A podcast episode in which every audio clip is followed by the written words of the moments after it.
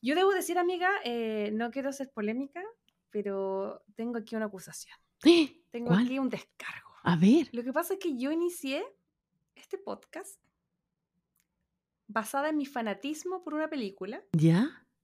que ahora es solamente asociada a ti. Y que yo he sido pero desplazada completamente. ¿Cuál? Porque yo empecé este, poli- este podcast para hablar de la boda de mi mejor amigo. No te De puedo hecho, creer. El piloto que tú nunca has escuchado, porque el piloto lo grabamos con la Mayra, eh, era de la boda de mi mejor amigo. Y después lo que hicimos fue enrocarlo porque dije, no, pues si partimos mejor con Bridgerton porque está más de moda. Y el Bridgerton era el capítulo número 2. Y en ese intertanto, te contactamos, tú escuchaste el Bridgerton, te invitamos a la segunda grabación, porque el que salió al aire, que pueden ir a revisar con la idea de invitada, es Ujú. la segunda vez que grabamos. La primera vez grabamos con la Mayra y estuvimos como cuatro horas grabando y "Ah, está muy larga. Fue como, entonces yo decía, ya, y yo me voy a llegar y voy a llegar con mi polera de la Jules y me encanta y yo amo, amo, amo la boda de mi mejor amigo. Y, y luego siento que eh, me la robaste. Pero como te amo, no he dicho nada y me he quedado callada todo este tiempo. Porque ahora todo, te citan expertos, los otros podcasts te citan como la experta y yo así como, yo creé este podcast por la boda de mi mejor amigo, ha sido todo lo que... que- Pero bueno, Nadie sabe para quién trabaja. Así es. Así que ha sido robada mi comfort food, pero está bien porque al final esa es la gracia de Crazy Lovers. Esa es la gracia. Las películas no son de nadie eh, y, y es como lo que nos, nos traen, pues, ¿cachai? Yo dije, no, tiene, bueno, voy a tener que hacérsela la idea porque como ella estaba enamorada del que era del clon de Ronnie, o sea, yo nunca conocí a Ronnie en mi colegio, entonces se la tengo que hacer. Eh, Ya, pero bueno, no, no, no peleemos, compartámoslas, te la comparto. Yo, yo no soy mezquina, así que te puedo compartir que tengamos nuestro, nuestro gustito. Y, igual Ah, nosotros nos parecemos un poco también, entonces sí, era obvio que no iba a gustar las mismas películas. Sí, pues sí, yo creo que cualquier persona que vio esa película Sí. es mi película favorita, entonces tampoco es de nadie. Tampoco de Eh, nadie. Y, pero, pero tenéis otras, supongo, también, po, ¿no? Por supuesto, yo tenía unas bajo la manga porque obviamente esa era mi gran película Comfort Food y después la estuve pensando eh, y claro, lo que yo más veo es Titanic, obviamente. Esa pensé Eh, que era la máxima Sí, tuya. es, es que esa es la, la segunda máxima, pero Ah, bueno, ahora tiene que ser la primera. Ahora tiene que ser la primera, ok. Yo creo que en vez de seguir aquí eh, debatiéndonos quién es más fan, antes que se acabe la amistad, para ver quién es más fan de la voz con amigo, te tinca que vayamos a, a- a empezar con esta lista de comfort food. Sí, dale, vamos. Porque en la vida all you need is love. Majo Garrido y Aide Salgado te invitan a revisar el amor en el cine y la televisión. Películas y series que nos hacen suspirar, reír y llorar. Historias y personajes inolvidables. Aquí comienza Crazy Stupid Podcast. Hola, hola, Crazy Lovers. Muy bienvenidos al primer capítulo de este 2024, de este su podcast, Crazy Stupid Podcast, amiga mía. ¿Cómo estás? ¿Cómo eh, está empezando este año? Hoy estoy empezando leyendo y viendo todos los videos de las personas que hacen predicciones para el año, cómo se viene este año, que los números, que el 8, que el infinito, que el dragón, que no sé qué. Y, y veo por todos lados que es puro éxito, éxito, éxito, éxito, éxito. Así que nada, pues espero que venga el éxito. Amiga, ¿te imagináis este nuestro año? El año No. del podcast. Que nos vaya bien, que nos vaya bien. Vaya, Mira, que nos ay- vaya bien. A mí me gusta todo el tema de la numerología. De hecho, me compré el, el librito de la, de la, eh, De la Eugenia Sí, pues cuando fue a Chile. Todavía no he tenido tiempo, como la chorrera de libros que me traje para leerlo. Eh, pero em, debo decirte que ya no espero mucho, porque cuando era mi año, te voy a decir, bueno, el tuyo también, porque tú también eres un- eres una rata. eres- Yo soy una rata de alcantarilla. Sí, animal rastrero. No, como Sí. es? Animal inmundo, animal rastrero. Eh, la cosa somos rata. ¿Y tú cachai que nuestro año fue el 2020? No te creo. ¿El año de la Sí. pandemia? Sí, paloyo. Tenemos que esperar 12 años más. Bueno, a esta altura como 11 o, o 10. No, 9, ya no sé cuánto llevamos. máquina. Eh, 9, 9, 9. Tenemos que esperar 9 años más para que nos vuelva a tocar, ¿cachai? Em, y lo Bueno, pero igual no puedo ser mal agradecida porque yo siento que la pandemia, por lo menos a mí y a mi familia, no nos tocó tan duro. O sea, al contrario, yo creo que saqué hartas cosas buenas en la pandemia, como por ejemplo este podcast.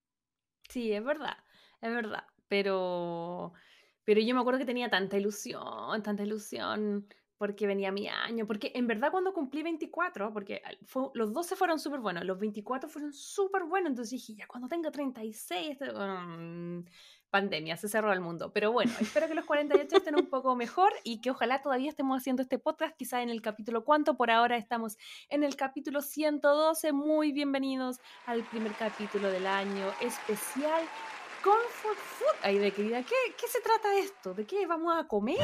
Vamos a ver. No. ¿Qué vamos a hacer?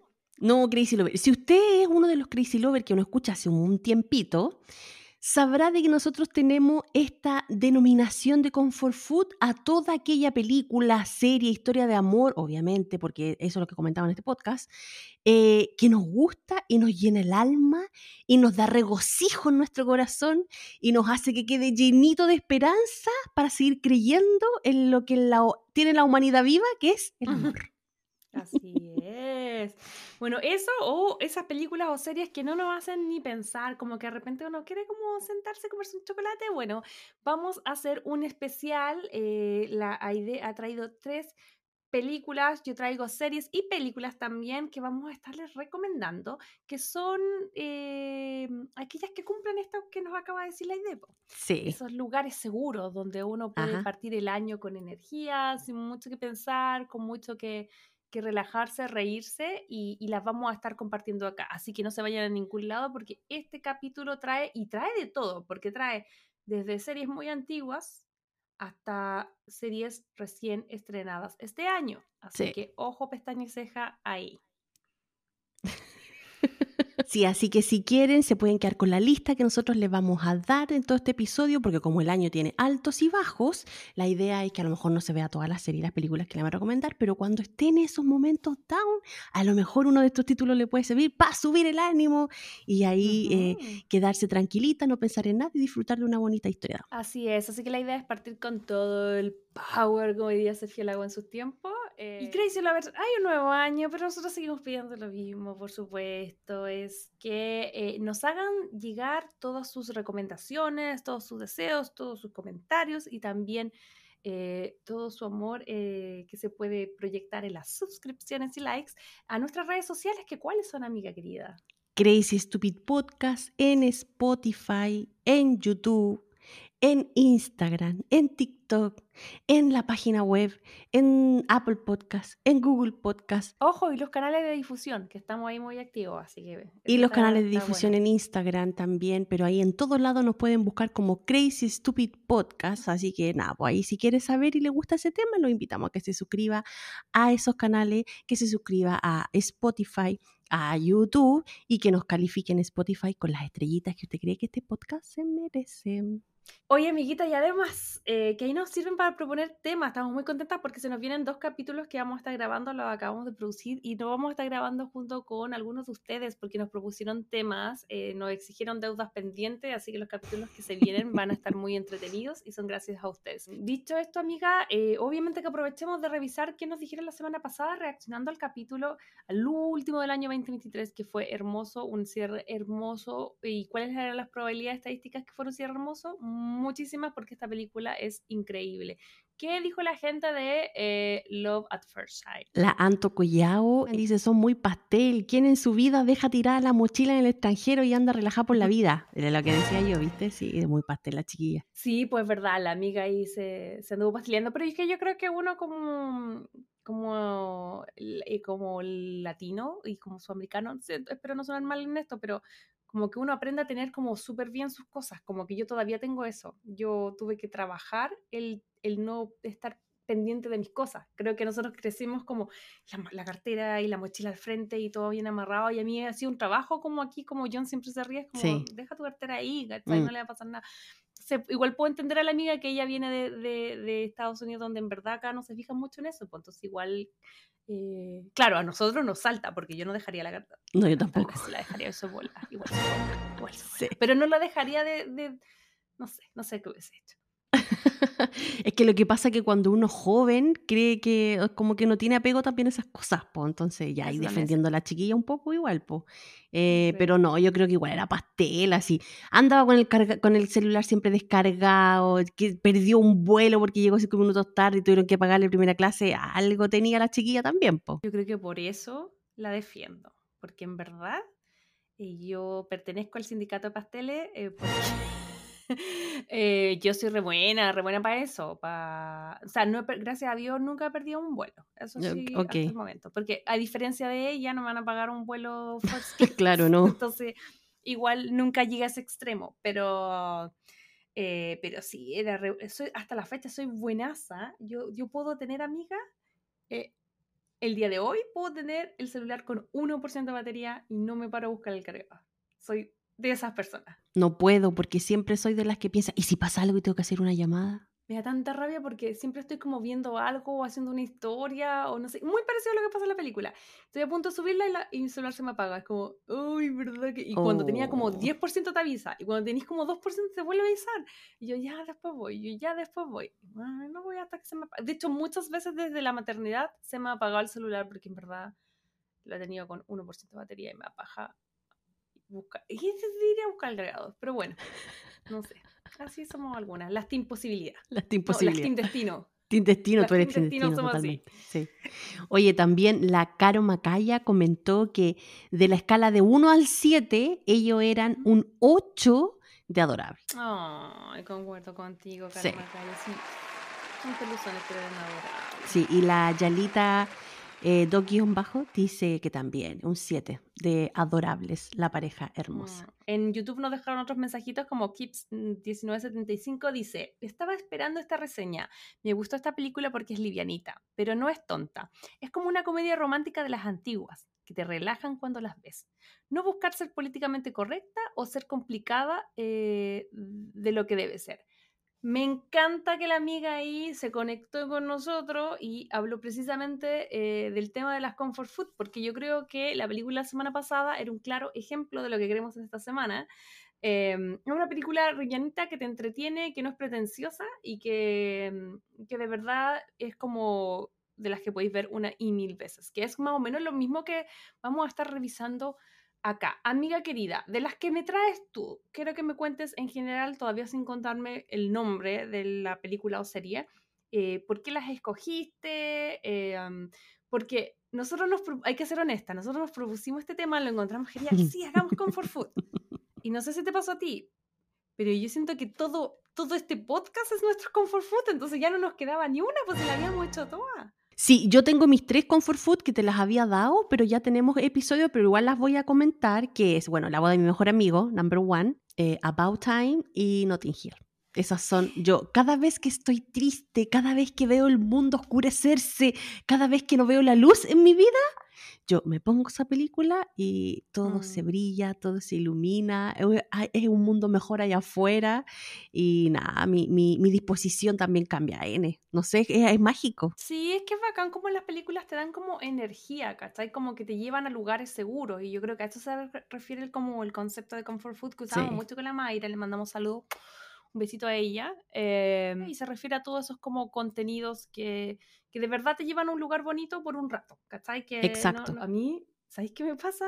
Que tengo, tengo, yo soy más comfort food de series que de películas. Como que me gusta a mí, yo las series las puedo poner de fondo y creo que mis comfort, comfort food son eh, Grey's Anatomy, Titanic em, y otra que he visto mil veces como 10 cosas que odio de ti. Y de Ya. hecho por eso son los primeros capítulos, ¿cachai? Como, esas serían como mis full recomendaciones.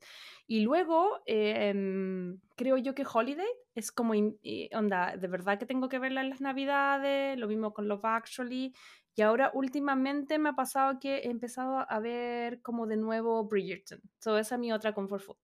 De todo lo que hemos nombrado el capítulo, así que los invitamos, por supuesto, a que lo vayan a Sí. revisar. Ujú. Dicho esto, obviamente, eh, las películas, que le- películas y series que les traemos ahora eh, vienen después de estas, po, obviamente. Sí. Obviamente no íbamos a volver a hablar de lo que ya teníamos capítulo.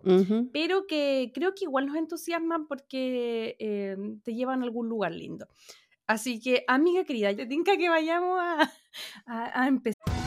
Survivor 46 is here, and so is On Fire, the only official Survivor podcast. And we have a twist this season. The winner of Survivor 45, Dee Valladares, will be joining us every week. We're going behind the scenes of the biggest moments, the how and the why things happen, and the strategy and analysis you can only get from someone like me, a Survivor winner.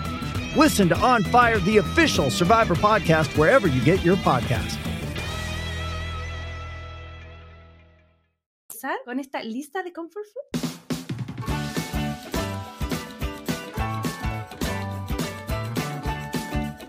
Hablemos de rom-com. Ok, y en el Hablemos de Comfort Food de esta semana vamos a partir con una serie amiga que yo sé que es una favorita tuya y mía, así que para qué vamos a pelear, yo creo que es muy, muy, muy favorita de la gente que tiene nuestra edad. Muy millennial. sí, yo creo que fue como la teleserie, porque esto no es un soap opera, esto fue una teleserie. Sí. Drama juvenil. Sí, de la época que para todos, yo creo que si escuchamos esta canción, ya sabemos de qué estamos hablando porque I don't wanna wait too long to be over. Bueno, obviamente eh, que estoy hablándote eh, el arroyo de Dawson o Dawson's Creek. Eh, horrible, ojalá que no la hayan subtitulado así en español, yo no sé cómo se llamaba, pero No sé. Dawson's Creek, que se emitió entre el 98 y el 2003. Está creada por Kevin Williamson y, y que es una serie que sigue la vida de un grupo de amigos de em, Dawson, Joey, eh, Pacey, de Jen, de Jack y bueno, de muchos más que se fueron integrando en el camino de Andy. Eh, y obviamente todos los que éramos adolescentes en esa época no nos perdíamos por absolutamente ningún capítulo. Esta serie estaba como centrada en una ciudad ficticia que se llamaba Capside, eh, que técnicamente estaba en Massachusetts, pero ellos grababan en North Carolina, yo creo, y que en realidad no creo que exista un millennial que no la conozca. Mm, sí, yo ¿Tú creo la que viste sí. en su momento? ¿La viste después? Yo la vi, no la vi cuando recién salió, no, no, no, pero me acuerdo perfectamente el día que yo la vi. Yo estaba en mi casa, era un día domingo, en la tardecita, no, no estaba de noche todavía, y me pongo el canal del Sony, el Sony. Channel. Y ahí de repente empieza esta serie, la chiquilla ahí que estaba entre medio de los dos, que se subía a la escalera al techo y que estaba con el chiquillo y después le hacía ojito al otro y que el otro estaba eh, ahí con la profesora y que no sé qué. Y yo decía, "Ay". y debo reconocer de que yo a primera vista me enamoré de Pacey. Es que para mí mi amor, mi Ah, Sí, a amor mí siempre me gustó Pacey. o sea, es que me, es que me encantaba. Y yo creo que llegué, yo, yo ya la, la- la empecé a ver cuando ya iban bien avanzados. Y me acuerdo que el episodio en que la, empecé a- en la- en que la, la- en que la comencé a ver fue cuando Pacey se mete con la profesora. Ah, ya, pero igual temporada 1, po. Porque Sí. eso es la temporada 1. Yo creo que ahí la comencé a ver y después obviamente me costaba pillarla como en el horario que la daban. Mm. Entonces yo trataba de buscarla, buscarla y ya después me veía como capítulos saltados, porque a veces en el Sony la repetían, como para atrás, para adelante. Y me acuerdo que después me fui como a la parte donde el, el Pacey ya estaba con la, con la Joy y se van como en el bote. Ah, es el fin de la temporada 3. Sí, como que ella ya se decide que se queda con Pacey y se van así como en el bote y el Dawson Ujú. quedan ahí llorando y no sé qué. Y ya después dije, ¿Dónde está el meme? Espera, que tengo que dejar el meme para los que no están viendo en video podcast. Porque soy como... que así como... Sí, ese Sí. mismo. Y ya de ahí después le, le encontré el horario donde estrenaban episodios y ya, ya después seguí viéndola y la vi hasta el final, hasta el final. De hecho, creo que el último capítulo la vi en vivo, así cuando lo transmit, bueno, no sé si habrá sido en vivo acá en Estados Unidos, pero en vivo en el Sony cuando eh, decían, último episodio de la, de la-". yo lo vi. Que lo estaba ay, como sin subtítulos, po, porque Sí. había que esperar una semana para que tuvieran subtítulos en para que el tuvieran cable. subtítulos, sí. Así que nada, yo ahí la vi, me la lloré toda, toda, así como súper impactante todo. Que sabes que esta historia está bastante interesante. Obviamente es un coming of age, eh, es una historia basada, estuve viendo algunas entrevistas del creador Kevin Williamson y básicamente su vida. Eh, él es el escritor de eh, Scream 1, Scream 2 y el creador de eh, Vampire's Diaries, que eso lo hizo después de Oh. Dawson's Creek. Ok. Después que él escribió la primera Scream, que era, era parte de un grupo de escritores, estaba como recién llegado a LA, eh, tuvo la oportunidad de cruzarse con uno ejecutivo y todo y hacer un pitch, que pitch son cuando tú en el fondo tenías una idea de guion o de película, lo que sea, y tú vas y la tratas de vender. Entonces justo como que en una fiesta él se eh, eh, topó con unos ejecutivos que andaban buscando llenar un espacio porque había un canal de nu- nuevo, que no recuerdo en este momento el nombre, pero que hacían en ese tiempo Seven Heaven, que era una serie de, de, de jóvenes así muy, muy, muy, muy, muy católica o evangélica, parece que era, no sé, pero era muy religiosa. Eh, y otra serie más que no me acuerdo ahora, pero que eran súper famosas de, de, ese tiempo. Estaban como tratando de encontrar, porque querían como posicionarse como el canal adolescente. Se estaban tratando de buscar una serie. Y él dijo, esta es mi oportunidad. Entonces él inventó en el momento, porque estaban como en un carrete, y el, el, el ejecutivo le dice, bueno, ¿tienes alguna idea que proponerme? Y él dice que lo único que se le ocurrió fue como replicar la historia de su vida. Eh, y él básicamente es Dawson Larry. Claro. Entonces él dice, porque él es de, él es de North Carolina y de como de un pueblito chiquitito y todo. Si bien Dawson es Kevin, Kevin es muchos de los personajes y también Kevin es Jack, porque uh -huh. eh, Kevin es gay. Entonces, como que por eso le, después en algún momento aparece Jack en la temporada 2. Entonces, yo no okay. tengo claridad si, si Joey en la vida real era Joey o Joy, pero no sé. El asunto es que era en la historia de su vida como amorosa mientras él estaba creciendo. Y como lo hizo la rápida, se puso a, como a crear cosas que le habían pasado efectivamente. Eh, y les tincó mucho lo ejecutivo, entonces dijeron ya, ok, empecemos a hacerla, se firma el piloto y empiezan a llamar una serie de actores que hasta el momento, amiga, uno ahora dice son grandes nombres, pero en ese momento, eh, en verdad, no habían salido en, en ninguna parte. No, porque eran pollitos todos, pues. Sí, po. de hecho aquí yo, yo revisé y hasta la fecha, eh, por ejemplo, James Van Der Beek, ¿sabes lo único que había salido? ¿Mm? En Clarissa lo explica todo. ¿En serio? Había salido como en un par de capítulos. La Jen, ella era como más como experimentada que la Michelle Williams, pero igual siempre era como la niñita extra eh, en un par de capítulos de Baywatch. Eh, también salió en El regreso de Lassie, que yo también veía esa serie, que era como... ¿Te acuerdas de esa perra? La, La, del Lassie? perrito. Sí, ella Sí, también salía ahí. sí me acuerdo. Y salían Step by Step o Paso a Paso con la Susan Summer, que, se, que falleció hace un par de meses Sí, atrás. también me acuerdo haber visto algunos episodios de esa serie. Step by Pa step, step, day Ah. by day. No, Ah, pues no. la otra esa de los New Block. baby. Ve. No, confundiendo de nuevo peras con manzana. no, De nuevo. Step by step, day by day. Yo creo que salían como en, en, en, en Six Flags, en ese, porque salían como en una montaña rusa. Pero anyway, Ah, lo más probable, estamos de. La cosa es que era como la mamá experimentada porque había salido en ese tipo de, de series, pero en realidad eran todos nuevitos. Y a Joshua Jackson, que es Pacey, yo la había visto en una película, que era la única que tenía antes de esto, que se llama The Mighty Dogs. No sé si la cacháis, que es como una película mm, de juegan hockey.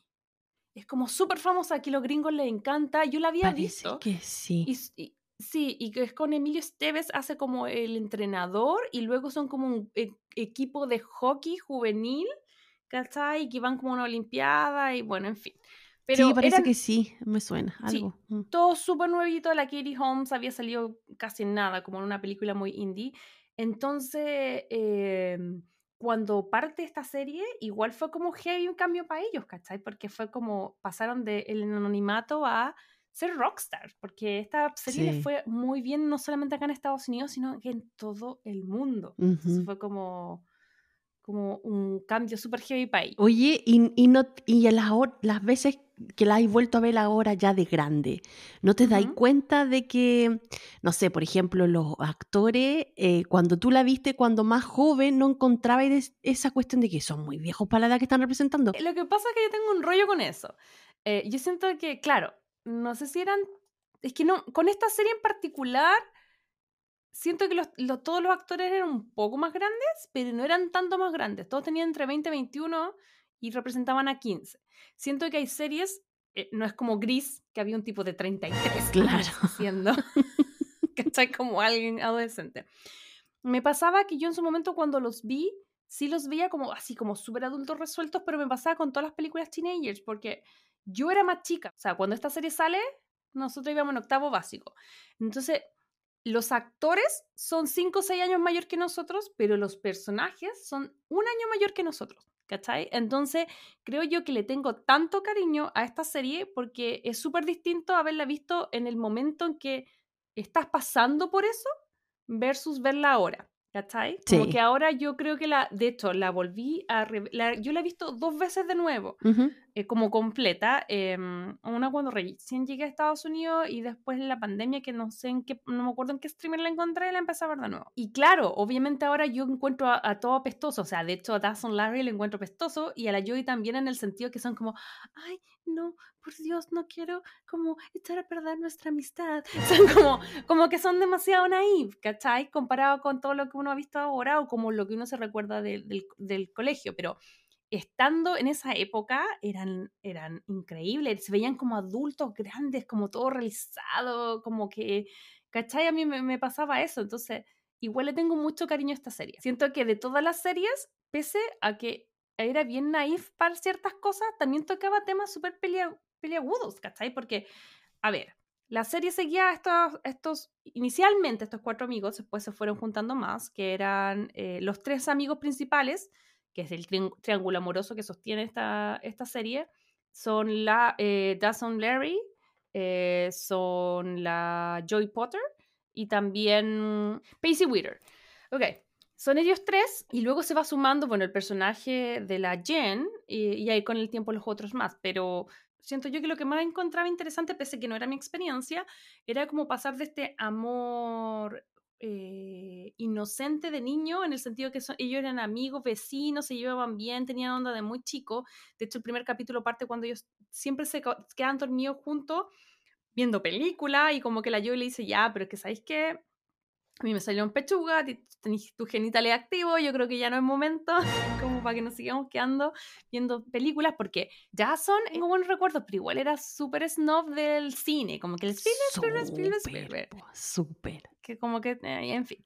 Entonces, em, la película parte, un- o sea, la serie parte un poquito ahí y nos va contando ese trío amoroso, pero también evoluciona otros temas, salidas de closet, affairs, porque recuerda que los papás del, de, de Dawson, en la primera temporada, la mamá era como la anchorwoman, como la que leía las noticias en el canal local, y al parecer como que había tenido una affair con el, como con el que leía las noticias, eh, entonces ahí está todo ese tema. Papás sexualmente activos y papás bonitos. Era una cosa muy extraña. Sí, y también el, el papá de la Joy que estaba en la cárcel, que tenía que la hermana velar por ella.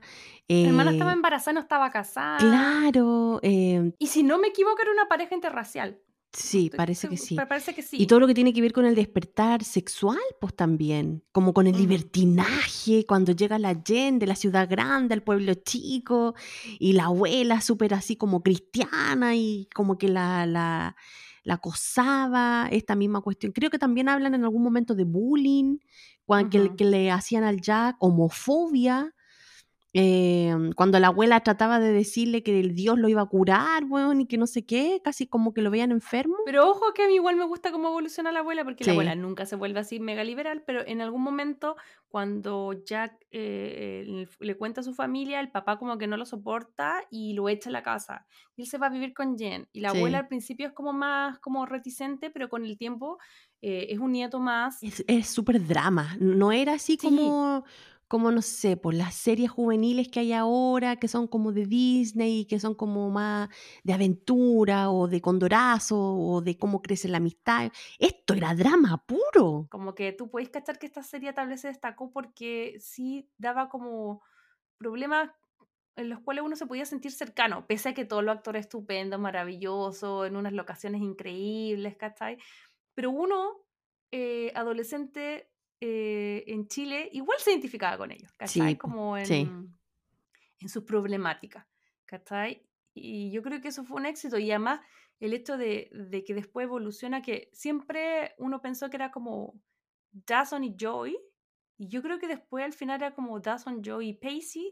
So, esto se llama Dawson's Creek, pero yo lo hubiera puesto Joey's Creek, porque siento que al final ¿Cierto? Porque al final Joy era como la, la que gira después alrededor de todo. todavía hasta la fecha se habla de si se debería haber quedado con Dawson o respetar, spoiler alert, el final, que es que se queda con Pacey. Pacey. No puedo sacarme de la cabeza la vista del departamento, la parte final. Qué bonito ese, era ese departamento. Yo ahora lo volví a ver hace poquito al puro final y dije, qué real. Porque se supone que tienen como 28 años, están recién salidos de la universidad y tienen Sí. un departamento increíble en Nueva York. Sí, y Dawson está con como una súper vista consolidado en Hollywood. Mentira. Oye, lo último que debo decir antes de esto que esto es una Inception, porque esta es una recomendación dentro de una recomendación. ¡Chan! Eh, amiga, voy a poner esta canción aquí de fondo. Eh, porque tengo que aprovechar esta vitrina para entablar una duda que he tenido toda la vida. ¿Ya? Em, porque está la duda de qué fue primero, el huevo o la gallina. Y también está, ¿qué fue primero? ¿Dawson's Creek o el verano del 98? ¿Tú viste esa serie? No. ¿No viste con Chris, la de Cris Moreno en tele- de Telefe? Amiga, deberíamos hacer un A capítulo de ella. espérate, ¿el verano 98? Sí, El verano del 98 es una serie que obviamente se estrenó el verano del 98. una serie argentina de. Telefe. Que es la serie de la. Bueno, de que ya todos conocemos a la Cris Moreno, que es de chiquitita y todo. La, la, lo- si no, vayan a escuchar los capítulos de la Nami. Y ella estaba detrás de muchos de los éxitos eh, de televisión argentina de la fecha y se le asigna hacer como una serie de televisión para adolescentes. Entonces es súper loco porque trae gente nueva, pero también trae gente de chiquititas y todo, entonces como que vemos estos rostros súper emblemáticos. Eh, y el verano del 98 era eh, una serie que supuestamente estaba en, el ¿cuál se llama? Cabo Esperanza, algo así, pero en fin, pero era un Dawson's Creek. Era como un tipo, no me acuerdo cómo se llamaban los nombres ahora, pero el tipo era fanático del cine, trabajaba en un videoclub, tenía una, era rubio, tenía una rasta, que estaba enamorado de su mejor amiga Josefina. La Jo- Jose, que, que- Joe, en fin. Y, y la Joe era, los papás no- tampoco existían, eh, estaba a cargo de su hermana mayor que estaba embarazada, ¿cachai? Eh, como que había otro, otro tipo que era el personaje de Juan, que era igual un Pacey, ¿cachai? Entonces en el fondo es súper loco, mira, de hecho podemos poner un tráiler, lo podemos ver, pero esto parte en el verano 98 y le va tan bien y la rompe tanto con los actores y todo increíble que eh, termina durando casi tres años más. ¿cachai? Yo la veía, yo, la, la vi- yo creo que incluso debo admitir que tal vez pude haber visto el verano del 98 primero, yo creo que por eso tengo la ensalada.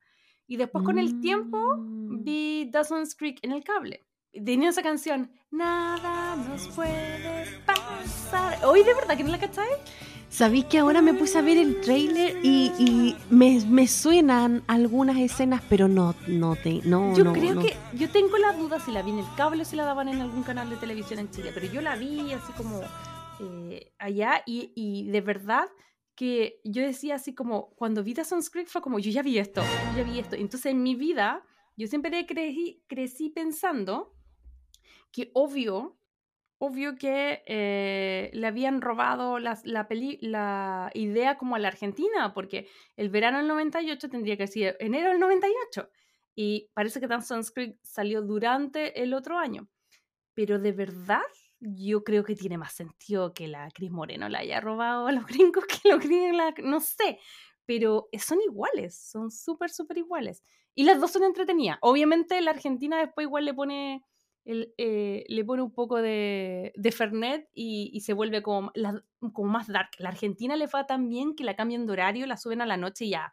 Después era así como Sex and the City, ¿cachai? Pero cuando parte, parte muy piola joven, adolescente.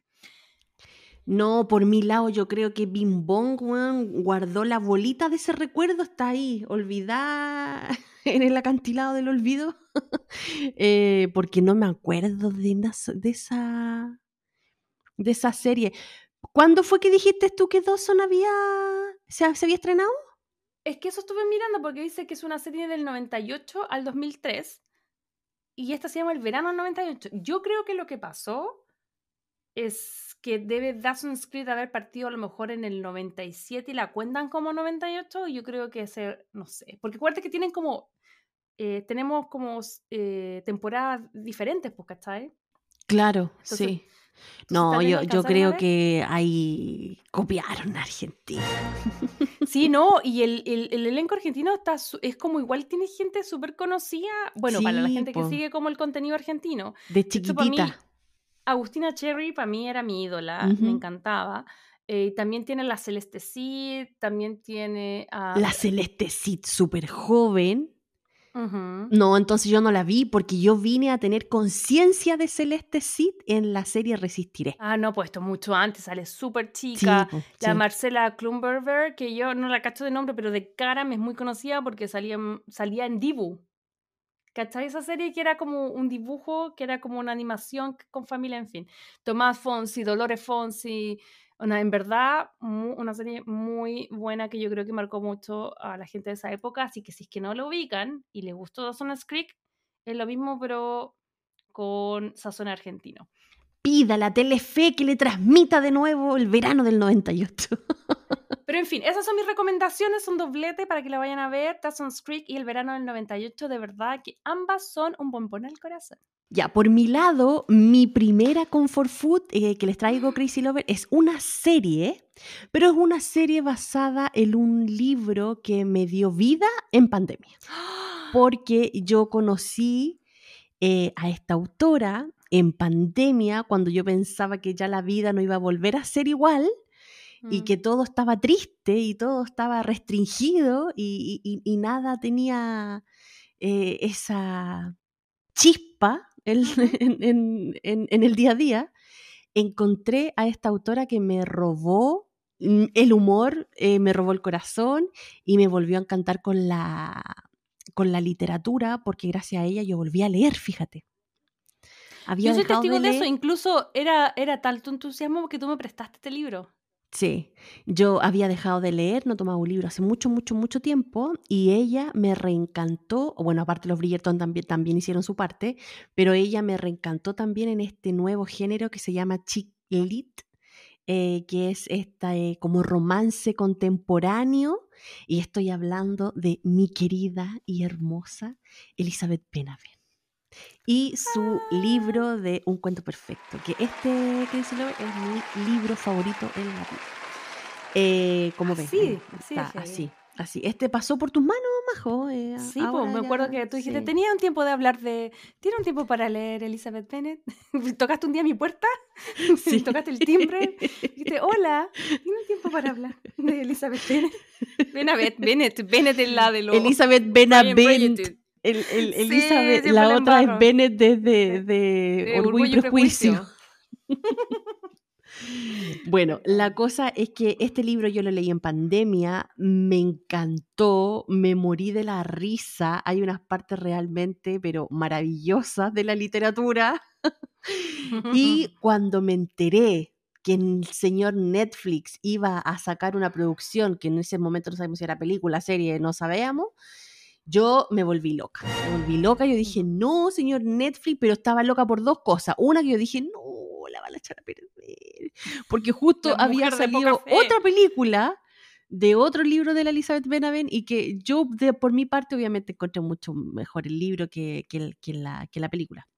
Entonces yo decía, ay, no, la van a echar a perder, no sé qué. Pero cuando salió, la vi, obviamente me la vi en un día, eh, que en mediodía. Eh, no, fíjate que igual me gustó. Hay cosas que sí, el libro se deja y, y la experiencia de leerla es mucho, es mucho más, más genial. Pero hay, hay, hay momentos muy chistosos que la serie lo, lo tiene, lo transmite y por eso yo no puedo parar de ver esta serie porque de verdad me encanta la relación entre Margot y David. Estos Eso dos te iba a preguntar, ¿de qué se trata? Ya, mira, lo que pasa es que esta historia cuenta em, cómo se conocen Margot y David. Margot es una chica que ya está resuelta, viene de una familia adinerada, de una de las familias más famosas en España, porque todo esto pasa en Madrid, España. Y el chiquillo, obviamente menor, era super light, a él no tenía urgencia en la vida, vivía en el departamento de unos amigos, trabajaba en un bar, era como muy hacia el lote. Cuidaba una, una guagua, la guagua de los amigos, ¿no? Cuidaba la guagua de los amigos, sí. Entonces, nada, pues la chiquilla tiene el, novio perfecto, se iban a casar, eh, Philip, el hombre maravilloso, y a la chiquilla le viene la ahogo, le viene la cuestión, la inseguridad, no se casa, sale corriendo, tipo novia fugitiva, le viene la Olguita María, dice yo no me puedo casar, y en esta cosa de, de la depresión porque no pudo casarse, y, y que ella decía yo estoy enamorada del chiquillo, pero no me quiero casar, no sé qué me pasa, y al final deciden darse un tiempo, y en este tiempo, en un bar, conoce a David. Y David como que le da la espontaneidad a su vida tan programada y planificada. Entonces, en un arranque... Perdón, es que, es que dijiste la espontaneidad y pensé que iba a decir la espontánea. ¿Cacha cómo me dejó gran hermano? Perdón, amiga, es que le puso la espontánea. Le la dio la fulminante. le da como la espontaneidad a, a la vida de Margot, entonces ella era lo que necesitaba un poquito, que era un respiro de toda esta cosa estructurada y no sé qué. Entonces, al final, en un acto de locura, le dice al chiquillo, ¿sabes qué? Vámonos a Grecia. Yo te pago todo, vámonos a Grecia. Pero el chiquillo no sabía que la chiquilla venía de buena familia, que era, que era de la cuestión adinerada, que al hotel que se iban a quedar era de la casa y de la familia de ella y toda la cuestión. Entonces ahí empieza una relación como de acompañamiento, porque el chico también venía de romper con su novia de años. Entonces como que primero empezaron a acompañarse, así como, no a utilizarse, pero así como ya me voy a entretener un poco con este chiquillo, pero nada, nada así como amoroso, ni sexual, ni nada, nada, nada serio. Y, y nada, po, obviamente ahí las cosas de la vida eh, van obviamente generando una relación más allá de, de solo amistad. Ujú. Y, y nada, pues hay unas escenas en Grecia y unas situaciones en Grecia que de verdad son súper bonitas, súper chistosas, como digo, especialmente la escena de la moto, que cuando yo la leí te juro que era tan chistoso. Margot. Mm. Era muy chistosa esa escena que la, la- la- la pueden ver. Y eh, Napo, no les quiero contar el final porque Mm. yo creo que el final es lo mejor de esta historia y es lo que hace que esta historia a mí me guste y que me haya enganchado. La serie en Netflix tiene cinco episodios y estos cinco episodios duran alrededor entre 40, 45 minutos, otros 50, otros 35. Y está súper bien los cortes, yo encontré que mm, está como bien.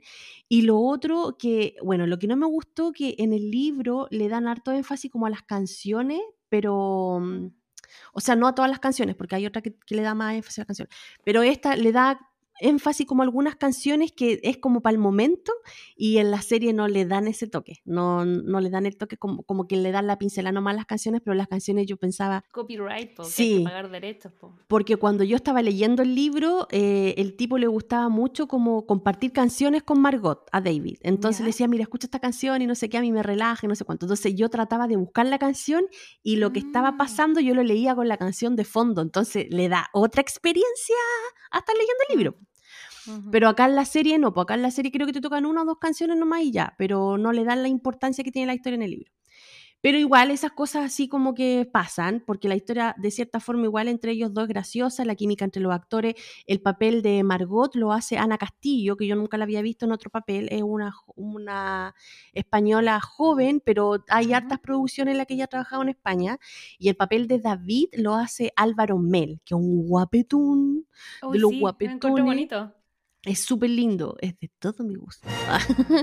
y Es como bonito, pero dentro de todo ese bonito no es como bonito muñequito, sino que es como bonito, no sé cómo, cómo explicarlo, atractivo, como, pero más normal, no es como, no es como un dios griego, ¿cachai? No es como, no es un Thor, pero es bonito, ¿cachai? Es bonito, sí, es bonito.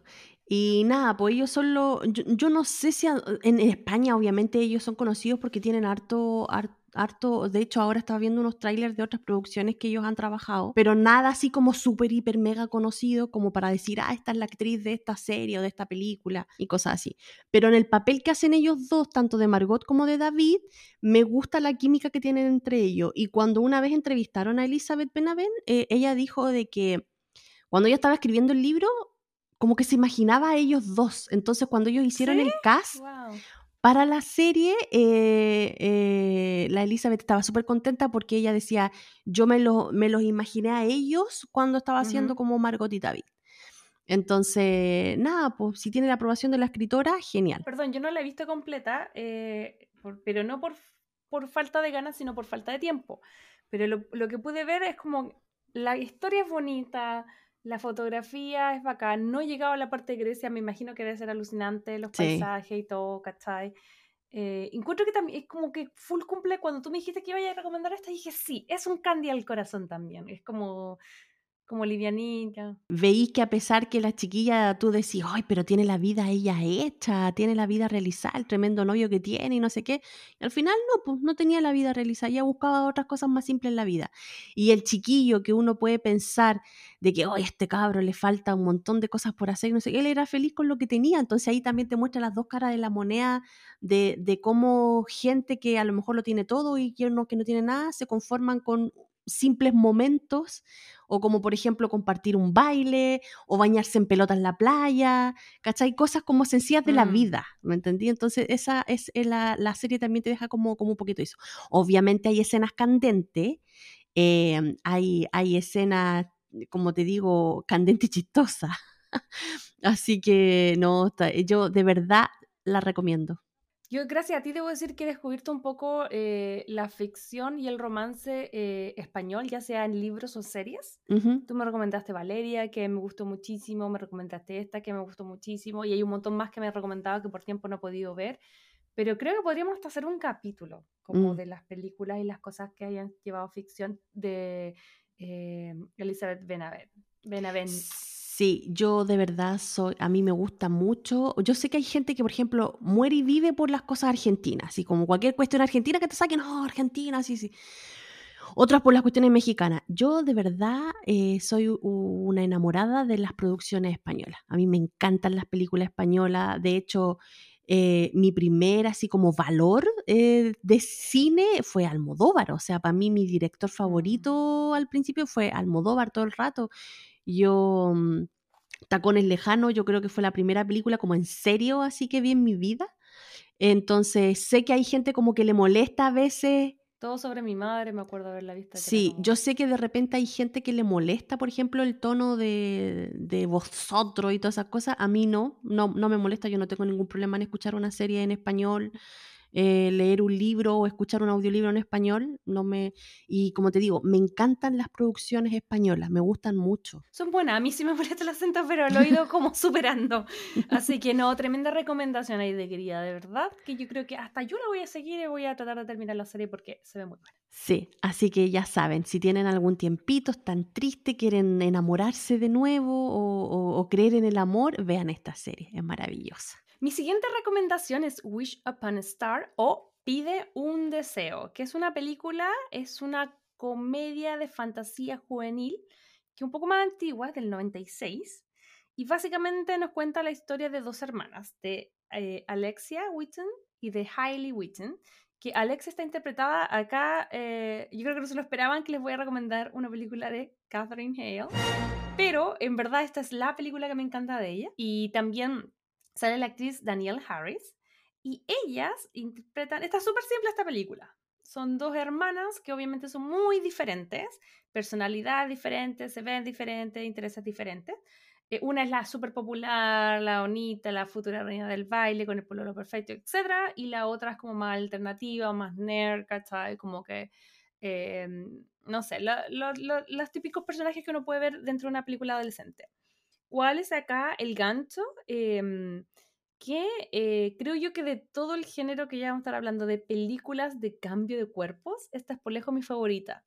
Yo no sé si es porque es la primera que vi, no sé si es la primera que pasó, pero es la primera que yo vi, pero a mí me encanta.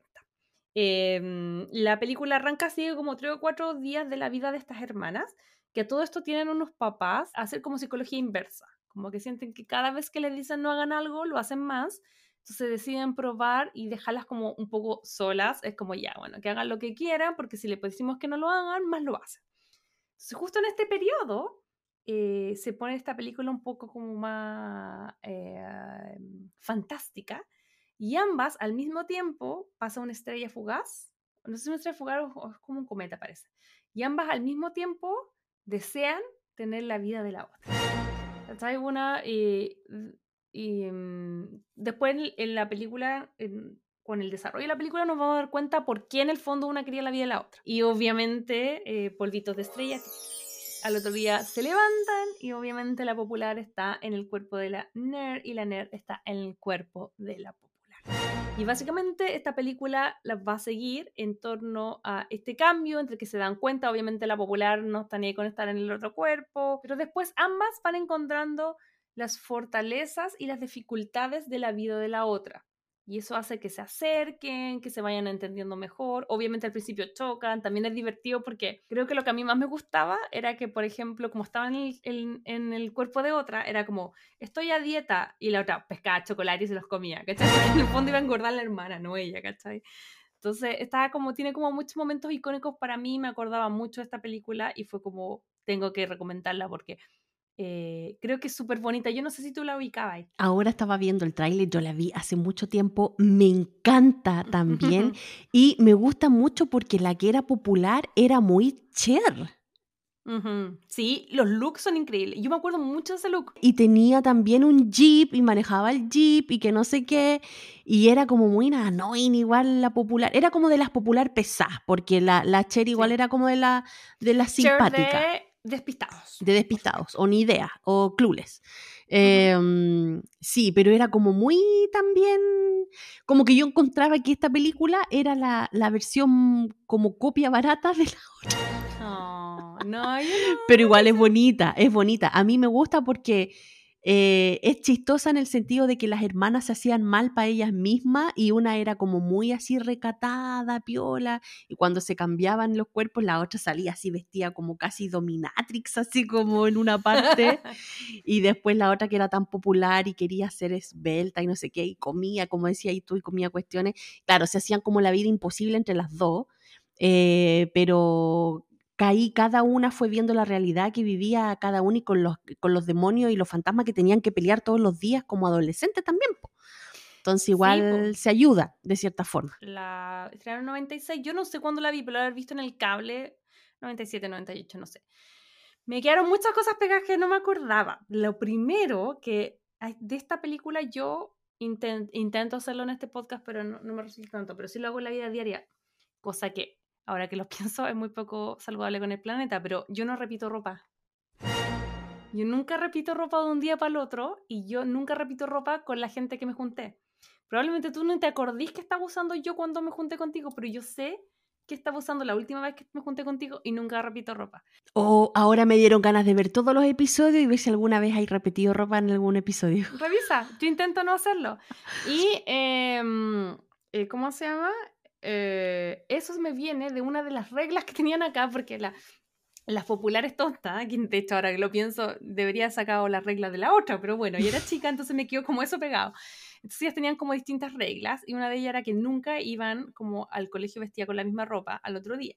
De hecho, una de las Mm. cosas que hace para castigarlo la hermana, la Hailey, que está en el cuerpo de la Alexia, es que repite la ropa y va toda desordenada y sacan justo la foto Ah. para el- como para postularse para reina. Y ese look a mí siempre me ha gustado y siempre me gusta, lo recordaba mucho, que era blanco con morado y me acuerdo perfecto. Ella tiene una falda morada con lunares blancos, tiene como un chalequito, eh, tiene con, no, es como un vest sin manga, como de Ujú. cuerina morado, una polera blanca y las calcetas hasta arriba. Y yo Hasta que arriba, yo estaba sí. obsesionada entre Clueless, esta película y también Sister and Sister, que también ahí eh, siempre usaban como estas calcetas hasta arriba con las faldas cortitas. Sí. Y yo, era mi sueño, pero es que en Chile no se podía. Uno, porque lamentablemente viejos verdes siempre te iban a tirar, decir cosas en la calle. Yo me sentí insegura saliendo así, mal. Ujú. Pero dos, sobre todo por el clima. Porque siempre yo decía, eh, ¿cómo voy a subirse en Chile cuando hace frío? Hace frío y cuando hace calor, hace calor. Y todos estos trajes eran como muy de ley ahora, que son como, un, por ejemplo, una faldita súper corta de verano, pero un chaleco. O una, una mini, eh, o un chaleco con un hoyo acá, que en el fondo es como, tenéis frío, tenéis calor, ¿cachai? Entonces como que esa ropa a mí me conflictuaba. Yo nunca me voy a olvidar. Verano del, no sé si del 95 o 96, uno de esos dos años. Verano del 95 96, recién estrenado, inaugurado el McDonald's ahí en Viña, no del San. Martín, que es el único que queda, sino que de la avenida Valparaíso con la... como donde ahora hay una farmacia, donde está Falabella, por ahí, en la Plaza Vergara. Ahí en toda la esquina había un McDonald's que lo habían inaugurado hace muy poco. Mi papá me llevó. Y yo, ah, y me acuerdo perfectamente cómo me vestía. Iba con mi faldita escocesa, que tenía como un clip acá al lado, mis calcetas blancas hasta la rodilla, Ay, tú lo hiciste. Yo nunca me atreví. mis zapatitos de charol al estilo Mary Jane. O Amiga, Mafalda, eres mi como le dicen. Eres mi ídola. Yo siempre quise hacer eso nunca lo hice. Con la faldita y una chalequita roja. Iba con mi papá. Bueno, me sentía Cher entrando al McDonald's a comprarme la cajita feliz, weón. Así como que. No, fue el. Creo que fue. Creo que fue un verano, sí. Pero no, yo, yo creo que. mi- es como que mi papá me, me hubiera llevado a una fiesta de galas y yo me sentía la Cher Sí, entrando pues al McDonald's. panorama para los niños ir a comprar la cajita feliz en McDonald's, sobre Sí. todo en los 90, que era como la gran cosa. Sí. eh, Así que alcancé a usarla. No recuerdo si la usé después de nuevo, pero sí me acuerdo que esa vez yo iba vestida así. Oh, sí. No que heavy como que uno tenga tan mm, presente estas cosas, como Heavy. que... Y lo otro que quería mencionar que esta película dentro de este género, de los cambios de cuerpo, es para mí mi favorita, pero igual hay varias. Está Freaky Friday, que ahora se viene la segunda versión con la Lindsay Lohan y la Jamie Lee Curtis. Está Seventeen Again, que yo nunca la he visto, pero parece que esa es Matthew Perry con Zac Efron, que se cambian como papá e hijo. En Freaky Friday es mamá e hijo el cambio, acá es hermano hermana. Eh, hay una de que se llama The Change Up, que se cambia el personaje de Ryan Reynolds con Jason Bateman. Y una que se llama Like Father, Like Son. Oye, y ahora salió una nueva película de cambio de cuerpo que está muy buena. Yo la vi hace poco, salió en Netflix, se llama Family Switch y trabaja la Jennifer Garner. Ay, amiga, es que te puedo decir algo. ¿Qué? Es que yo la vi y dije, oh, qué paja. Que yo vi otra película de Jennifer Garner que yo la amo, me encantan romcoms, pero ahora que, pues que perdón por lo que voy a decir, pero es que ahora hace puras películas donde es mamá Sí. y no me gustan. Esa que tiene otra que dice como que hay una película que le dicen sí a los hijos todo el día. Ay, no, yo, yo no pude verla. Me dio, me dio como malísima. cosita. Yo digo, no, mucho, mucho despelote aquí, no, no puedo. Pero la de Family Switch está chistosa. Ah, es que yo cuando, es que como que la vi y me dio las mismas vibras de, de la otra, dije, no, qué paja, y no la vi. ¿Es No, esta está buena, está buena porque es como a nivel de cambiar de cuerpo y, y hace bien el papel de la hija. Es como súper bien. No, pero la del Jess, Always Jess, no sé cómo se llama, la, la que las mamás y los papás siempre tienen que decirle que sí a los hijos, no, me cargó también, como que me dio, me dio cosilla. Ah, ya la vamos a anotar entonces y podemos Sí. hacer un especial de cambio de cuerpos. Sí, anótala. Ya, por mi lado, mi segunda eh, recomendación de Comfort Food eh, para ustedes, Crazy Lovers, es una película que también es libro, obvio. Ay, de cambia el repertorio, por favor. Pero que que- mucha lo siento, pero que siempre todas las cosas que me gustan son libros. Pero bueno, la cosa es que este también era un libro que salió por allá también en pandemia. Eh, yo lo hojeé el libro y después lo dejé. No sé por qué, pero siento que no lo terminé de leer. Como que lo leí en algún momento, después pasó, pero no siento que lo haya, me haya sentado y lo haya puesto en mi Goodread y le haya puesto me gustó, cuatro estrellitas, el comentario, la evaluación. No, no, ¿Ya? no hice eso. Entonces ya no tengo en mi cabeza si que lo terminé o no lo terminé.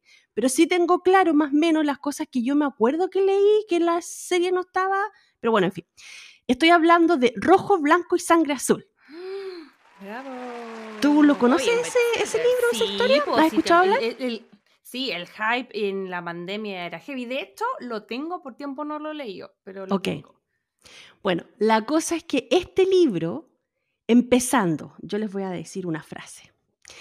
Este libro y esta serie, sí cumple todas las expectativas, porque a mí me enseñó a que si mi amor, mi, mi, mi interés romántico no me dice esta frase, no vale la pena. La frase es, Sí. por favor, porque una persona le, le pide a otra, por favor ven rápido, porque lo necesitaba. Y su interés romántico le dice, romperé la barrera del sonido por ti". Que alguien te diga eso, es como que ya, ¡ah! no puede haber más.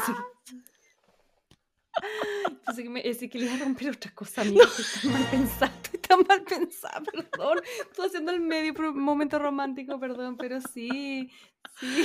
Bueno, también le rompe alguna otra cosa en la película, si no creáis que es muy así como, como Oye, romántica. He bueno. escuchado, he escuchado que comentarios, o sea, he escuchado muy buenos comentarios del libro, pero quiero saber qué, pa- qué te parece la adaptación. Para posicionar a, lo- a- a los Crazy Lovers que no hayan visto esta historia. Esta historia se trata de que el hijo de la presidenta de Estados Unidos se enamora del príncipe de Inglaterra. Que no, no, va, no va a heredar el trono porque no está en la línea. Es como que, como que, no sé, una de las hijas de Barack Obama se haya enamorado al Harry, una cosa así. Ujú. ¿Cachai? Entonces, pero la diferencia es que ellos dos son hombres, entonces es una relación eh, de la comunidad gay.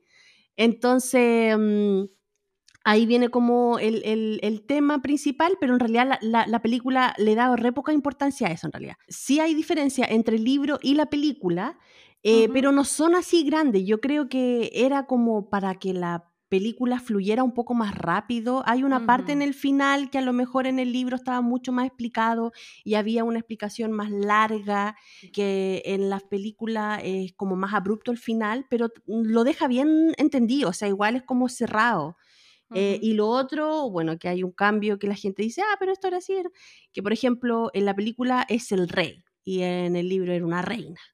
O, Ah, ya, o pero que, o en el libro igual hablan como más de los temas políticos. Y lo otro importante es que la transición de uno de los personajes es como más lenta en el libro, porque uno de los personajes no era 100% gay, sino que era como que estaba recién descubriendo que era bisexual, más que gay.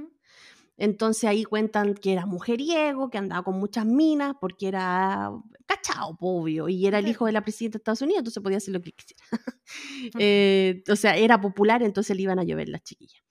Eh, entonces, pero esa transición que él hace de darse cuenta de que le gusta la chiquilla, que le gusta este chiquillo, en el libro es como más larga, como que se da más la vuelta. En la, en la película es como más rapidito. Eh, pero yo creo que es como por tiempo, porque por lo que dicen, la película originalmente duraba como tres horas, o sea, tenía un corte de tres horas y al final la tuvieron que quitar una hora porque la película dura dos horas. Entonces igual le quitaron harto, que yo creo que estaban como todas esas cositas chicas que en el libro tenían. Pero para mi gusto, la película cierra bien, está bien expresada, está bien aplicado el guion y lo que me encantó que está bien hecho es la pareja. Es Ah. que, es que de verdad la pareja, así cuando nosotros decimos, no, es que ellos tienen, bueno, es que de verdad ellos tienen mucha química y, y Mm. tú lo veís en entrevista y no solamente tienen química en esta película, sino que afuera cuando lo están entrevistando también tienen Mm. química. Entonces tú decís, oh, ¿habrá pasado algo de verdad acá? Así como sabrosito. Sí, yo no visto la película, pero estuve buscando como entrevistas para no llegar tan colgada y vi que eh, habían hecho el casting durante pandemia, entonces el casting de ellos, porque siempre hay una cosa que se llama lectura de química, que Sí. es como, como para cachar si tienen química en pantalla, pero fue por Zoom, pero creo que fue tan heavy que como que cortaron la videollamada grupal y fue como que los directores fue como, ellos son, ¿cachai? Ellos son, porque había, no sé cuál de los dos habían casteado primero, pero el otro era así como, sí, ellos, los tenemos. El papel que hace de Alex, que es el actor Taylor Sacar Pérez, y que es una mezcla entre eh, cultura india, eh, latina, entonces Sí, el sí, tipo es muy guapo, pero esa belleza y esa atracción y no sé, es, eh, yo de verdad me enamoré de él. Y al otro chiquillo que hace del príncipe Henry, que es eh, Nicolás Galitzine, él yo lo vi en Corazones Púrpuras, que es una película que trabaja con la Sofía Carson, em, que es como una chiquilla, que creo que lo hablé en este podcast en algún momento, lo di como en recomendados, parece. Y él trabaja ahí, él súper enamorado de la chiquilla también, entonces verlo en este papel fue como que, ¡ay, qué bien te actúa este chiquillo! Sí, yo, ah, sí, me acuerdo que lo- fue uno de los recomendados. Yo eh, mm, me acordaba de él, no vi full la película, pero me acuerdo el tráiler que eh, él era el príncipe en la versión de Cenicienta que hizo hace poquito la Camila Cabello. Sacó una para ¡Ay, Amazon. verdad! Es que está mala esa película que se, me olvidó, se me había olvidado. Pero ahí sale también de príncipe. Que igual tiene la cara de, de príncipe. Sí, es, es, es como belleza bonita, así como homogéneo. Es bien, es bien bonito físicamente. es Pero el, otro, el, el otro, Alex, el que hace el papel de. Alex, es como bonito de esencia, así como de personalidad, de etapa, no sé, muy, muy ¿Y sabes qué me pasa con él? Es muy loco porque como que siento que su cara me es como que yo siento que como que se podría ser mi amigo, como que siento que se podría ser chileno, podría ser mexicano, podría ser de la India, podría- como que su cara es como que la he visto en otras partes, entonces, pero es súper guapo. Es Pedrito Pas- Pero- es un Pedrito Pascal cualquiera. Ujú, Como que tiene algo así muy interesante. Ah, y sale en Kissing Boots, en la... Él sale en Kissing Boots en la 2, en la 3, y ¿sabéis dónde lo vi? Y ahí sale, si te gustó en esta, tenéis que verlo en Mints. ¿Te acordáis de Mints que yo también le hice un recomendado? Sí, me acuerdo. Él, él posa para la revista, así que está... No, sí se nota que eh, de estas fotos con ropita de Calvin Klein le iría súper bien al chiquillo. Yo, creo que, Bueno. yo creo que lo sabe. Sí, lo sabe, lo sabe, lo tiene claro. Eh, bueno, la cosa es que esta historia, Crazy Lover, como le digo, es que mm, eh, la mamá de Alex es la presidenta de Estados Unidos. Ya ahí te pone en una posición maravillosa y tú decís, ya quiero ver esta Al película. fin, al fin. Porque me saca de la realidad nefasta del Mm. patriarcado, que las mujeres, no sé qué, bla, bla. Ya que te pongan una mujer como presidenta de los Estados Unidos, ya, te- ya, esto es para soñar. Bacán, genial. Y ahí yo compré. Más encima que la mujer sea Uma Thurman, pues, vamos, démosle. Vamos, vamos. Bueno, la cosa es que él es el hijo y la mamá lo manda así como en representación al matrimonio del hermano del príncipe, que obviamente es el que va a heredar el trono de Inglaterra y todo el tema. Y aquí se conoce con este, bueno, se conocían de antes, pero aquí como que se, se miran así, como que se tenían un poquito de recelo, después nos enteramos por qué, pero se, se tenía como un poquito de recelo y se mandan la mea embarrada y dejan la embarrada en la fiesta y botan un cake, una torta así gigante, y quedan el despelote, se hacen noticias. Entonces, en base a eso, para solucionar las asperezas de ese inconveniente, él tiene que viajar de nuevo a hacer unas cosas con él, mostrarse en público, ir a hacer unas cosas sociales. Como Pero para que las relaciones internacionales también.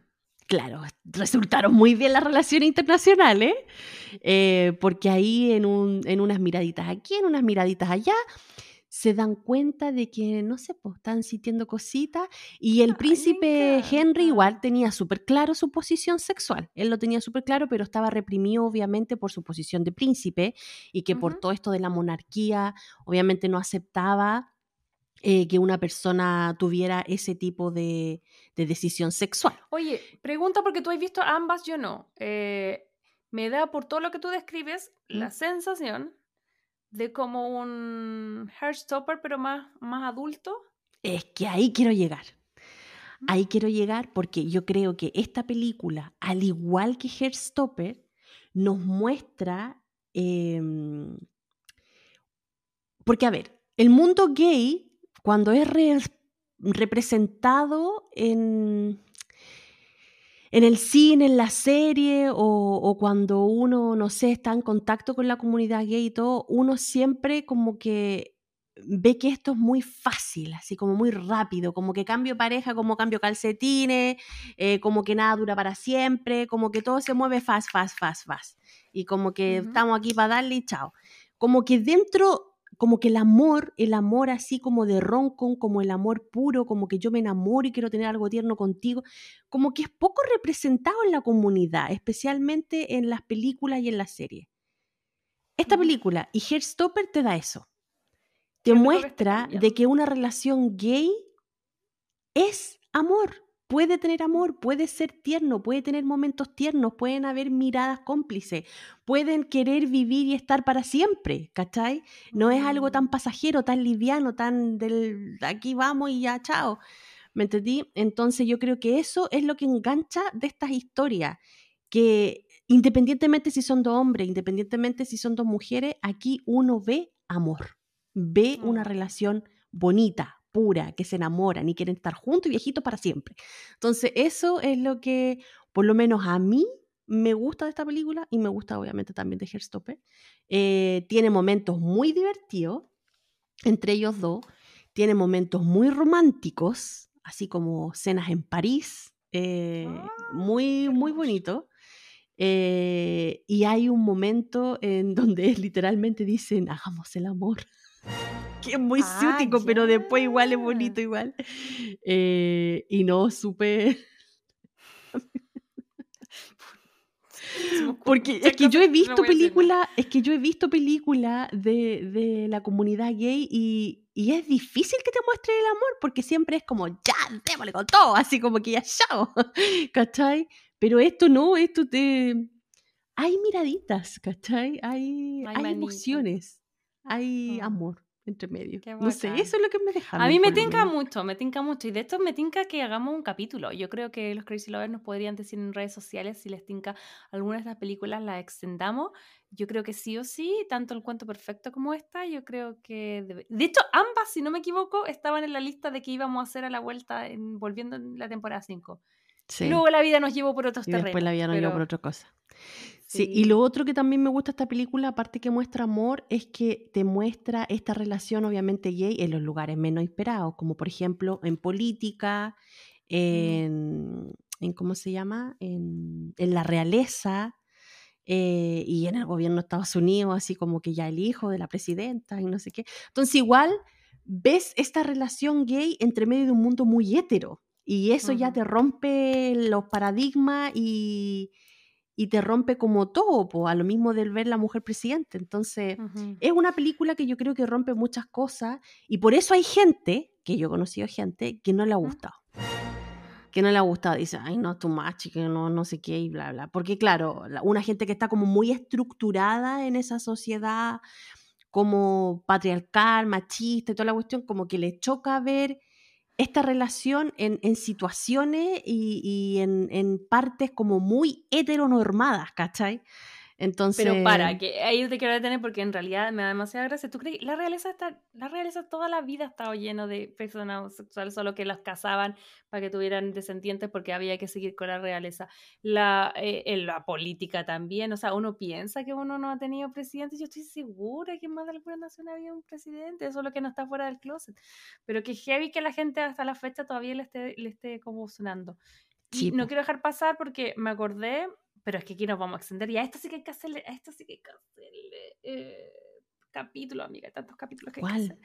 Ah, ya sé cuál me vaya a decir. Compañeros de ruta, con Sí, la del Jonathan Bailey. Bailey. Oh my God. Es que de verdad yo creo que esa también tiene como amor. Está interesante esa serie y está interesante esta película. Así que también, si quiere enamorarse, si quiere reírse, también es otra película que les recomiendo. Está en Amazon Prime porque original de Amazon. Así que nada, pues ahí la puede buscar, ver cuando tenga tiempo y se va a reír y se va a enamorar. Ok, Crazy Lover. Y mi última recomendación es un comfort food súper nuevo. eh, nuevecito de paquete que yo ya puedo darme cuenta que la voy a ver y la voy a rever y la voy a rever porque de verdad que eh, hace tiempo no me entusiasmaba una serie. De hecho, creo que te lo comenté a ti primero.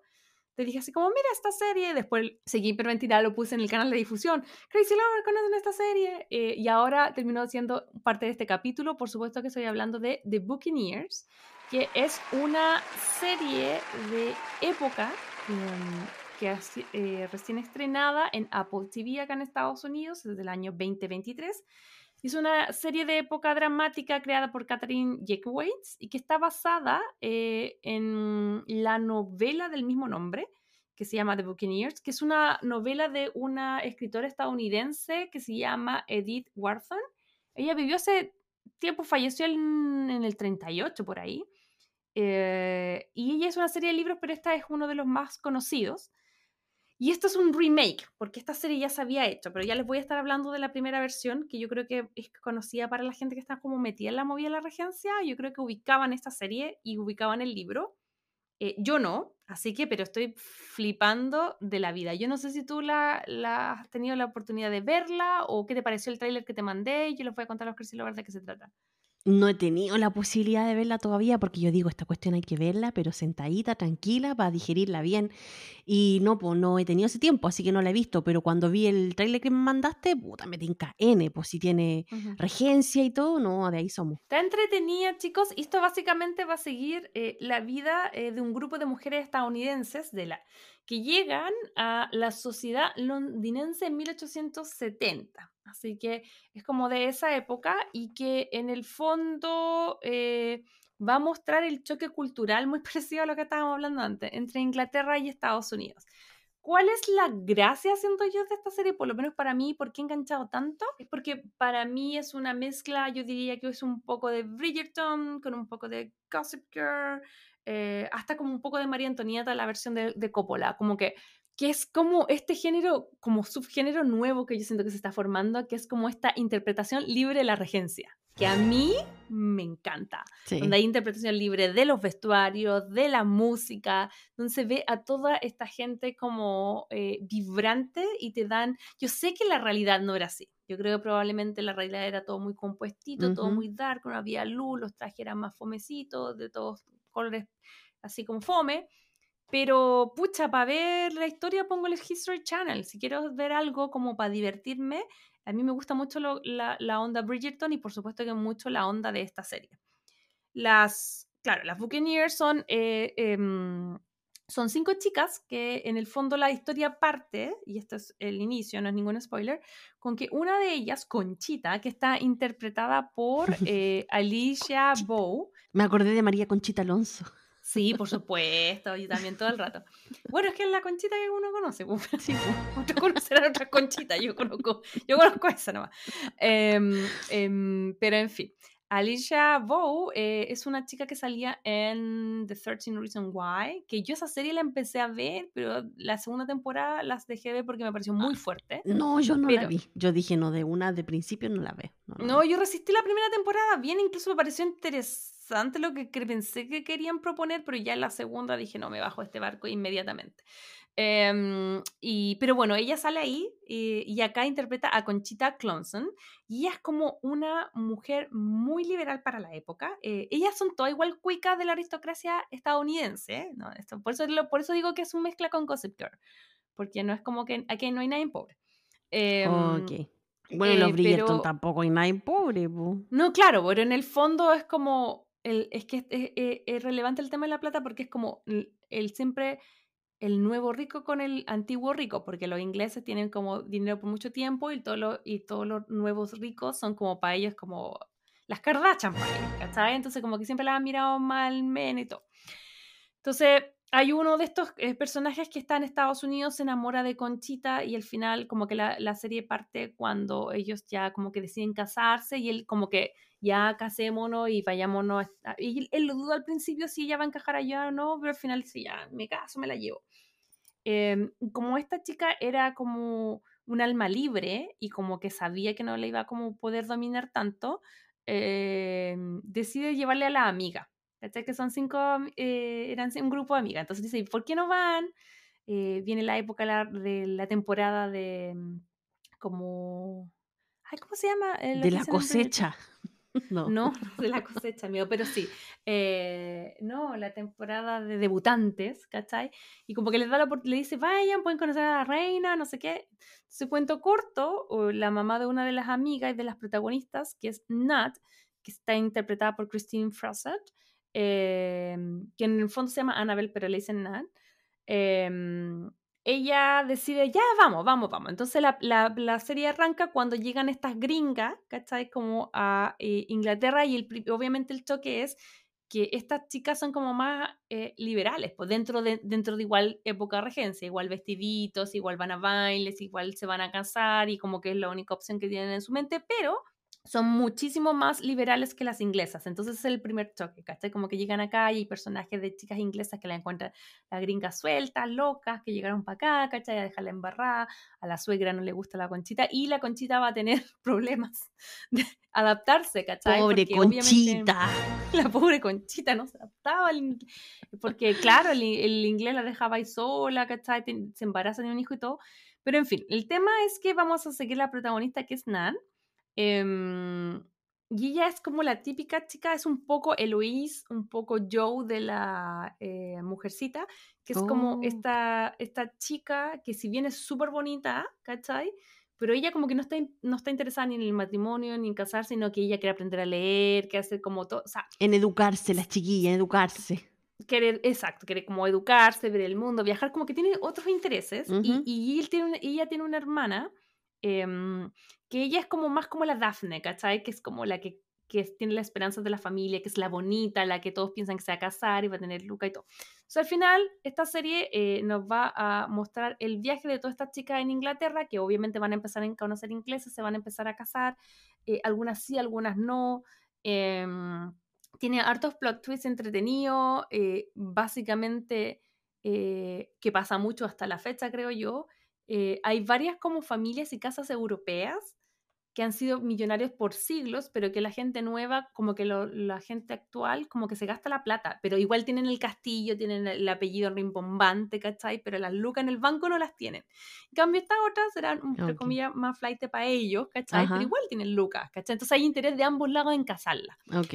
Y, mm, y esta chica, la Nan, eh, que va a ser como un poco nuestra protagonista, eh, va a tener que lidiar entre un chico que conoce en Inglaterra, que, que es como un lord, que buena, como que lo conoce y enganchan y tienen mucho en común, y luego cuando llega, ella no, como no presta atención y, y sin querer- y no cacha nada, ella conoce como a un duque, que ojalá fuera el duque, pero no, es un duque que igual está bien, em, el cual, muy parecido al otro duque, está escapándose de que todos se quieren casar con ella y ella como no lo cacha, como que engancha y todo. Entonces Ok. al final ella va a tener ese triángulo amoroso de que...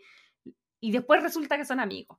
Entonces ahí como que vamos a seguir las historias de ella y de cada una, que cada una tiene su rol. Hay una que vamos a ver que te da... Yo no, sé, no le he terminado, voy en la mitad. Pero me da la sensación que obviamente es lesbiana porque como que tiene mucha onda con otra, ¿cachai? Ya.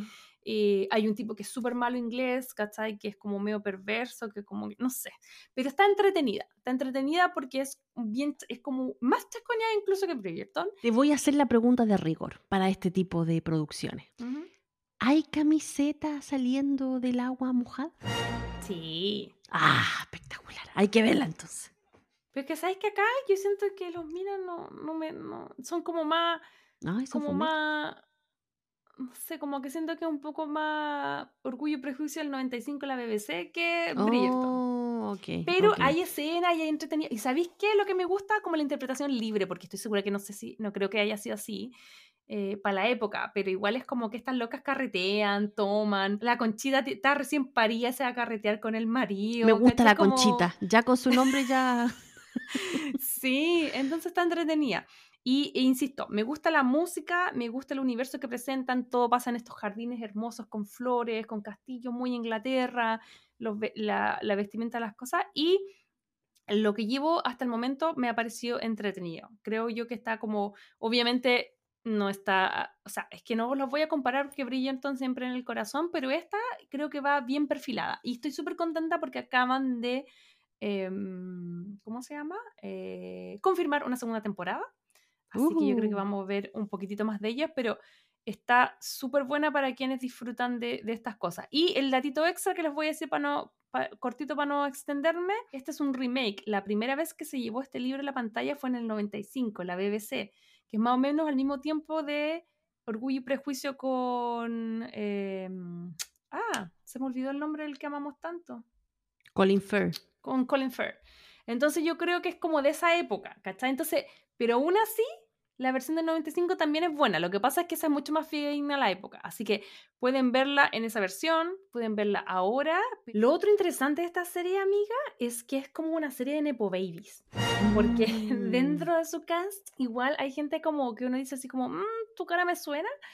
Eh, y por ejemplo, en el personaje de Honoria Marble, em, que es una de las inglesas, así puti frunzi, Ujú. que está como atacada porque llegan las gringas, está interpretada por Mia Threplanton, que ustedes dirán quién es, y yo les voy a decir que es la hija de I will never let go, Jack. I will never let go. ¿De la Ella es la hija de, de la Kate Winslet. Tiene una hija de 23 años, ¿puedes creerlo? No te puedo creer. En The Holiday, la Kate Winslet era mamá. Yo empecé a sacar los cálculos porque eh, para la Navidad vi The Holiday y dije, esta niña la miré, tenía 23 y The Holiday es menos que eso. ¿Y cuántos años tiene de Holiday? no sé, como 18 o 20. Oh my Cuando uno sabe el parecido, les voy a dejar una fotito por acá. God. Ya. Yo la vi y no hice ninguna relación. Luego que veo la cara, digo así como, ah, Son igual hay algo en iguales. sus expresiones. Es Mm. como cuando mueve los ojos, la forma que mueve los ojos. Y además está la nueva tía de, de- del mundo, no de Chile, del mundo, eh, la Imogen Waterhouse, que es la hermana de la Suki Waterhouse. Es decir, la tía de la criatura que viene. De la, eh, la criatura. la criatura. Sí, eh, que hay también aquí de hace duelo, un papel. hay muchas de duelo. Sí, hace un papel súper interesante, que es como la hermana mayor de la, de la Nan, em, que es como la que yo te decía, que es como un poco el, el mismo en Orgullo y Prejuicio, eh, eh, como la hermana mayor, no la Elizabeth, la otra, la, no me puedo acordar. Así que igual está interesante ver como esta gente que igual sí, el tema Nepo Baby también es súper eh, controversial, pero yo creo que te puede abrir la puerta, pero para mantenerse van a tener que hacerlo bien. Y estas Sí. chicas hasta el momento lo están haciendo bien. Eh, en Estados Unidos está en Apple TV, no sé en qué otra plataforma estará. eh, en Sudamérica sé que sí está, pero solo hay que ver en cuál. Pero véala, véala, véala, véala, véala. Y ya sé que esta va a ser un rewatchable para mí para siempre. Muy bien. Yo de verdad la tengo ahí en la lista, así que lo más probable es que cuando tenga un tiempito para sentarme a verla tranquila, la voy a ver. Oye, por mi lado, la última recomendación que les traigo, Crazy Lover, para que vean de esta Comfort Food Movie Series para este año 2024, es una serie que nos llega de las Coreas. me, me metí en este mundo Crazy Lovers. Estoy recién entrando, no soy experta. eh, para las que sí ya tienen expertise en esta área, eh, lo aclaro. Así que si me equivoco en un nombre, por favor, discúlpenme. Em, pero es una, es una serie que fue estrenada en Netflix este año, en 2023. Em, son dos episodios y más o menos cada episodio dura como alrededor de una hora. Eh, y el título se llama Un amor predestinado. Eh, se trata eh, de la historia entre un joven exitoso abogado y una chiquilla que trabaja en la municipalidad en la parte de plantita. Entonces, eh, el chiquillo eh, tiene una maldición familiar que, está, que lo hace así como sufrir de alucinaciones y como que es infeliz en la vida eh, y como que se va a morir luego, tiene una enfermedad y no sé qué, pero tiene una maldición en su familia hace mucho, mucho, mucho, mucho tiempo. Está bien jodido. Está bien jodido. El tipo es súper inteligente, seco de los, de los, ¿cómo se llama? De los abogados. eh, y conoce a, a esta chiquilla, que es simplecita la chiquilla, ni, ni fu ni fa. Y esta chiquilla empieza a investigar eh, sobre una muerte, como una casita que había ahí entre medio de los cerritos, que era, pertenecía a una familia y que estaba ahí una choza media rota, pero que la, la- la leyenda contaba de que esa choza había pertenecido a, a una bruja antiguamente.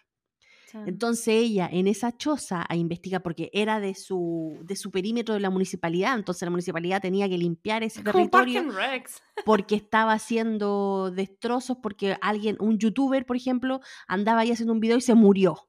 Entonces, para evitar mayores accidentes, querían botar esa casa.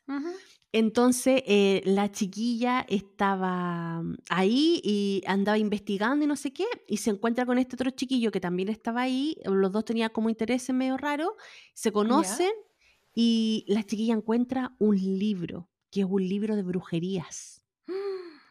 Brujería, Entonces, hay otra señora, que es una señora antigua, una señora viejita, que tiene conexión con el chiquillo y la señora le dice, ella es la elegida por el libro, así que el libro ahora es de ella y no sé qué, y, y ella empieza a hacer como los conjuros porque ahí se da cuenta de que ella puede curar al niño em, con todos estos Ah. conjuros. Ya, cuento corto, esta serie se trata de vidas pasadas. Qué Entonces, de cierta forma, ellos dos estaban conectados por unas vidas pasadas, pasadas, pasadas que habían tenido en algún imperio coreano, chino, japonés, por ahí, de la Asia, en, Ujú. ¿cómo se llama? En su tiempo.